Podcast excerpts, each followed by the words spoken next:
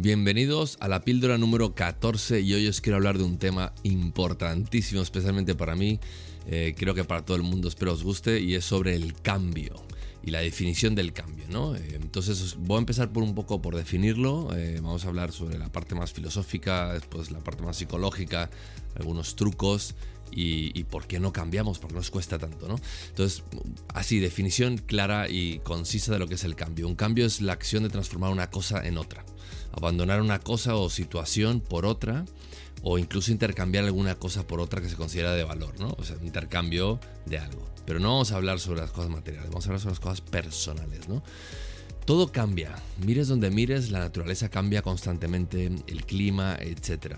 Pero los seres humanos somos criaturas del hábito, de la rutina, ¿no? El cambio, si bien está, no es fácil que se encuentre digamos que eh, compenetrado con nuestro ADN, ¿no? Este, tenemos como la ley del mínimo esfuerzo como ser humanos, ¿no? Entonces, ¿por qué nos cuesta tanto cambiar? Todo cambia, si lo piensas, las células cambian de nuestro cuerpo, nuestro estado físico, la edad es parte de la vida, todo, todo actualmente en lo que vivimos y nos movemos cambia. Pero si todo cambia y además nuestras mentes que tiene una capacidad increíble de cambiar, de aprender, de modificar, crear, destruir ideas y conceptos en milésimas de segundos, entonces ¿por qué nos cuesta tanto cambiar?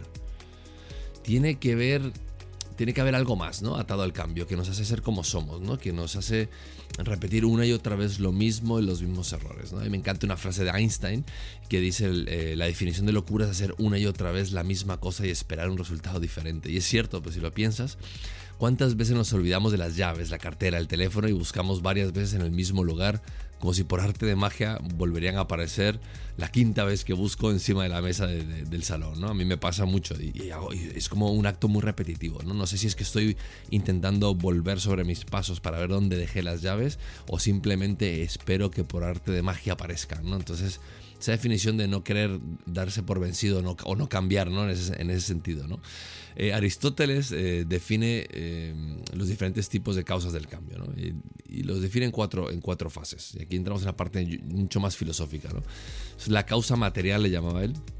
Eso se debe a mutaciones de la propia materia como la descomposición o la transformación interna. Pues obviamente hay un cambio, pues cuando algo muere, eh, pues se descompone ¿no? y se convierte, en, eh, se transforma, la materia se transforma en, otra cosa. ¿no? Eso es algo pues, que pasa eh, en la naturaleza pura y dura. ¿no?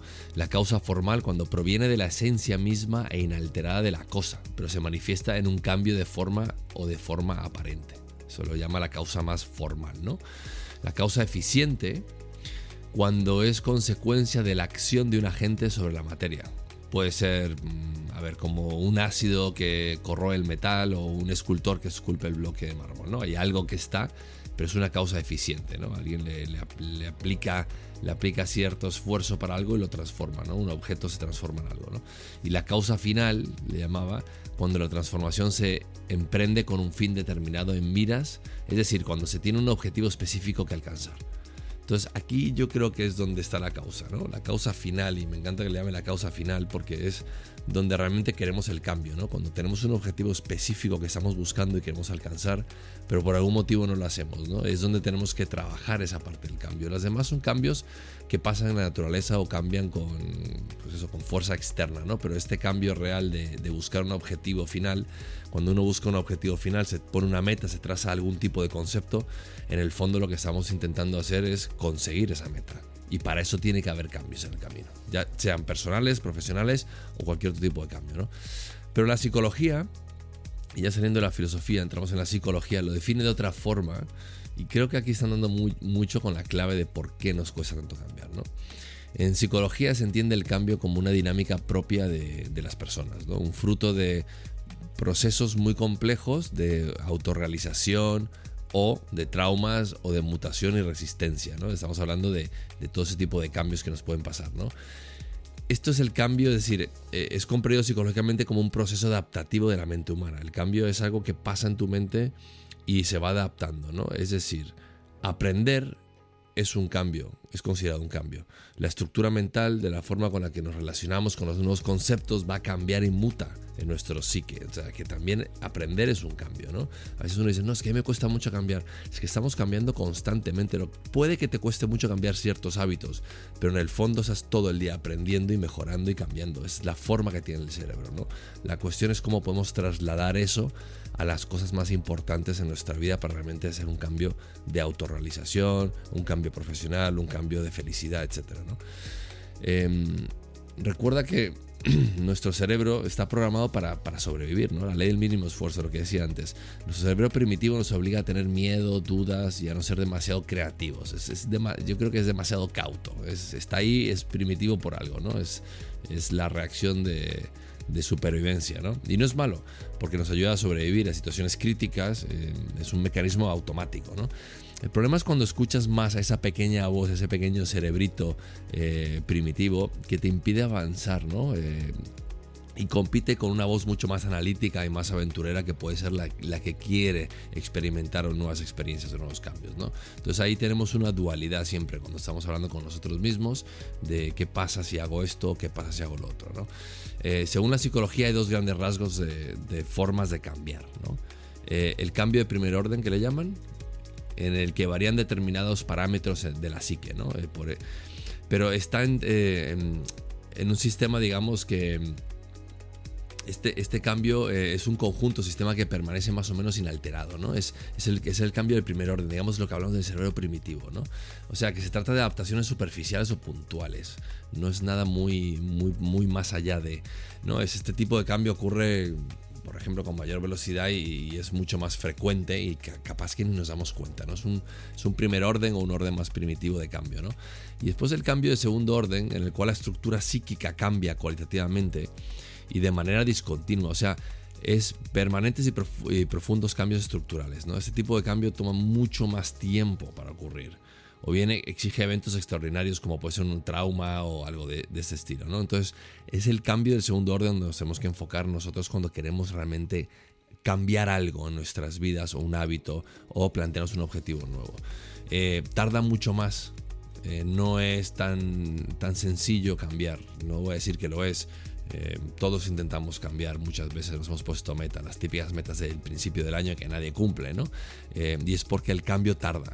Y cuando tú no ves los resultados del cambio, somos muy cortoplacistas. Cuando no vemos que en, un mes, mes y medio, no, hemos visto esos cambios radicales que estábamos esperando de ese objetivo que nos hemos trazado, es cuando desistimos. Es cuando ya pensamos que o no somos capaces de hacerlo, o simplemente la metodología es la equivocada, o puede que me haya puesto un objetivo inalcanzable. Entonces ya empieza el, cerebro primitivo a dudar constantemente de lo que, de lo que nos puede llegar a pasar, ¿no? ¿Por qué, ¿Por qué no estoy cambiando? Bueno, entonces, ¿por qué nos cuesta cambiar tanto? Pereza, miedo, negación, inseguridad, fracaso, estrés. Puedo seguir dos horas más diciendo adjetivos, eh, eh, pero tú elige la mejor manera eh, o elige la barrera que te bloquea más. ¿no? Hay mucha gente que le bloquea el miedo al fracaso. Hay mucha gente que le bloquea la inseguridad de hablar en público, por ejemplo, o la negación que van a decir de mí si me van a negar, ¿no? Entonces, eh, busca cuál es ese punto. Y creo que es importante identificar cuál es tu barrera eh, más importante. Por ejemplo, para mí, yo te podría decir que el, estrés que se genera en, en mi, en mi persona es el, el, miedo al fracaso. Es decir, muchas veces no actúo de la manera que debería o no actúo con la velocidad o rapidez que debería porque soy demasiado cauto a la hora de planificar y al final planifico tanto que no ejecuto con tanta velocidad y puede que no llegue a mis objetivos. Entonces, ¿por qué? Puede que esté yo dilatando esa decisión de hacer algo ya, instantáneamente, para intentar eh, triunfar, porque tengo miedo que no me funcione. Entonces el fracaso para mí es algo que yo estoy trabajando actualmente y estoy llevando eh, unas ciertas rutinas, por decirlo así, donde estoy actuando mucho más rápido con mis decisiones. Y hago prueba y error y defino qué es lo que mejor me está funcionando, porque es donde estoy moldeando yo mi estructura para evitar ese, fracaso. Pero bueno, todos pueden tener una estructura de seguridad, de inseguridad, de miedos, etcétera. O sea, todos la tenemos, es, es, normal, importantísimo, identifica cuáles. Eh, aunque alguna, por ejemplo, alguna situación de tu vida te pueda generar ansiedad y estrés, ¿verdad? Esa sensación que, que, tanto estás peleando por vencer es, es, mucho menor que el dolor del cambio. Y por eso no cambias. Eh, es decir, la sensación ahora mismo de quiero cambiar algo que me molesta, pero no lo hago, es que esa sensación es menor que el dolor que te va a ocasionar intentar cambiarlo. Entonces es muchas veces por eso es que la gente tiene un impedimento a cambiar. Porque cuando empieza el cambio es mucho más doloroso. Hablamos, volvemos a lo mismo lo que hablamos psicológicamente, ¿no? El segundo orden, ese, ese cambio más estructural que tarda más tiempo. Entonces eso genera, genera ansiedad, te va a generar un poco más de estrés y ansiedad, ¿no? Em, y al final desistimos y no cambiamos. ¿no? Entonces, eh, Lourdes Lacalle en su blog, y me parece que es, que es, muy interesante buscarle porque tiene cosas muy buenas de hábitos, de cambios de vida, de bueno, eh, cosas que nos pueden aportar muchísimo como personas. Em, ella menciona en su blog em, el tema del cambio porque nos cuesta tanto, ¿no? Y lo voy a leer textualmente porque creo que lo define mejor que yo. Eh, ella define las, las, etapas de esta manera. desde que quieres cambiar, entra la negación. Te niegas a aceptar que te tengas que mover de donde estás.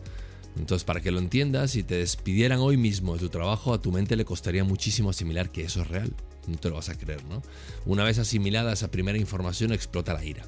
Aunque es una fase normal, es necesario que sepas que no puedes estancarte en esta fase y vivir enfadado con el mundo de manera permanente. Y tiene completamente toda la razón. Muchísima gente Em, se queda estancado en la fase de la ira y busca excusas para su propio fracaso, ¿no? O para su propio impedimento de cambio.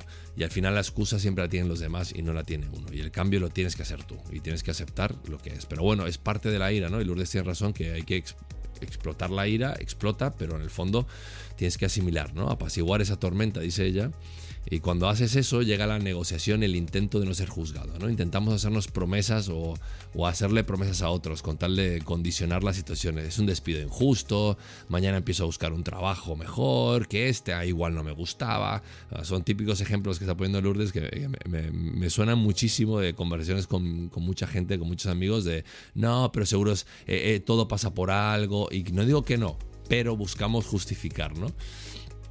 Pasado este punto entra la crisis. ¿no? La crisis llega para quedarse más tiempo que la anterior fase. Es un momento en el que nos sentimos bloqueados, que no avanzamos, que no pensamos con claridad y lo más probable esto nos esté pasando a todos y a muchos ahora mismo con todo el tema del COVID-19, ¿no? Estamos bloqueados. Hay momentos que dices, ¿qué hago? ¿Dónde voy? La incertidumbre, ¿cómo va a cambiar mi industria, mi mercado, ¿no?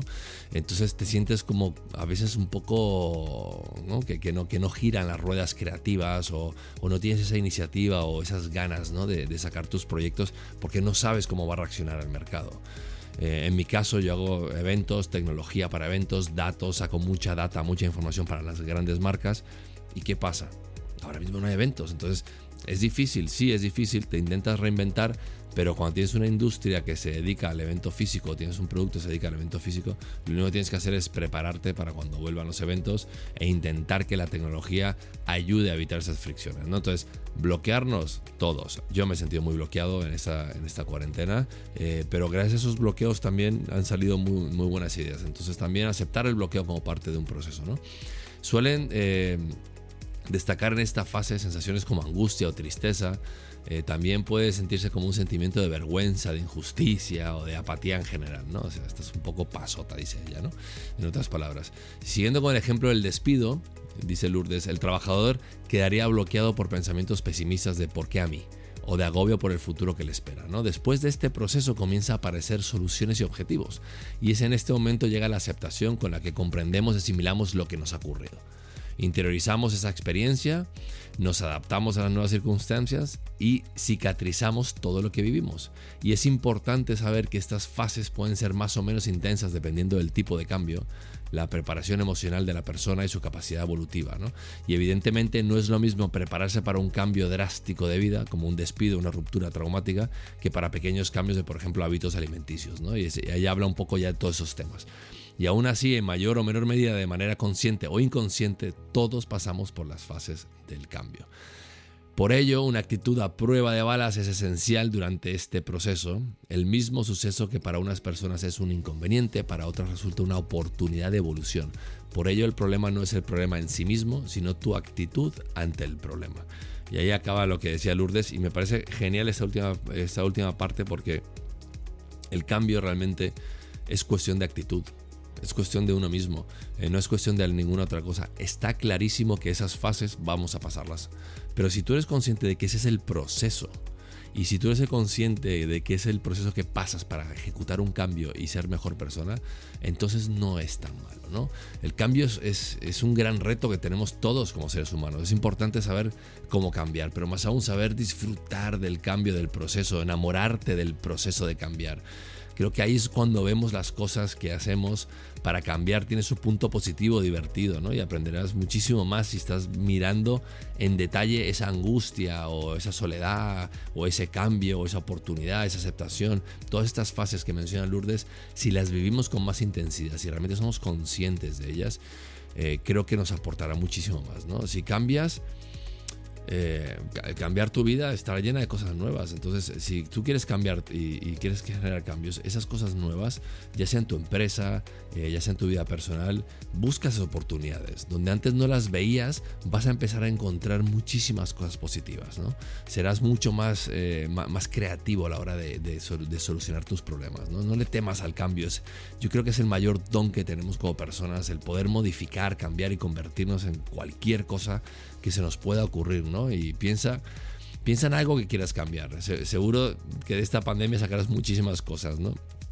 y muchos hábitos que lo más probable no es nada conforme que tengas, pero los hábitos son más, más que todo pequeños cambios, ¿no? Eh, os quiero recomendar un libro que se llama Atomic Habits, no sé si ya lo recomendé en, algunos podcasts, la verdad no, me acuerdo, pero bueno, lo vuelvo a recomendar porque lo estoy releyendo eh, y habla de los hábitos, ¿no? De, de, cómo cambiar los hábitos, Atomic Habits de James Clear.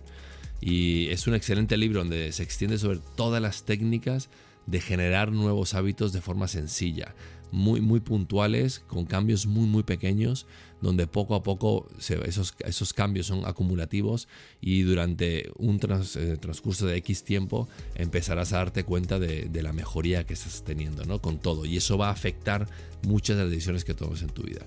Entonces, bueno, os recomiendo que, os, que no os asustéis al cambio, el cambio está aquí para quedarse, siempre ha estado, todo muta, todo transforma, somos parte del cambio, enamórate del proceso. Eh, mi mejor sugerencia es enamórate del proceso porque en el proceso del cambio es donde encontramos realmente esa felicidad por hacer cosas nuevas. ¿no? Eh, trázate objetivos, sea ambicioso y no tengas miedo. En el fondo no tienes nada que perder, tienes una sola vida, todos vamos a morir, nadie es mejor que nadie, Así que aprovecha, aprovecha lo que tienes, el don que tienes, ¿no? La virtud que tienes de poder cambiar, de ser mejor profesional, de ser mejor persona, de ser mejor amigo, de ser mejor amante, de ser mejor todo, ¿no? Cambia, sé mejor persona todos los días, muta lentamente para convertirte en esa persona que siempre has querido ser y haz las cosas que siempre has querido hacer. Hoy se me ha ido un poco a las manos este podcast, eh, suelen ser más cortos, pero bueno, creo que lo que decía Lourdes y lo que leí de ella, eh, las fases del cambio y toda la parte de la crisis eh, creo que es muy importante tenerlo en cuenta. Así que bueno, aquí os dejo. Nos vemos en la siguiente píldora el jueves que viene y espero que todos estéis bien, sanos y con muchas ganas de cambio, muchas ganas de salir adelante y muchísimas ganas de cambiar todo lo malo que nos ha estado pasando en esta pandemia y ser mil veces mejor y salir mucho más reforzados. Un saludo a todos, que estéis bien, con mucha salud y nos vemos en el siguiente podcast. Hasta luego.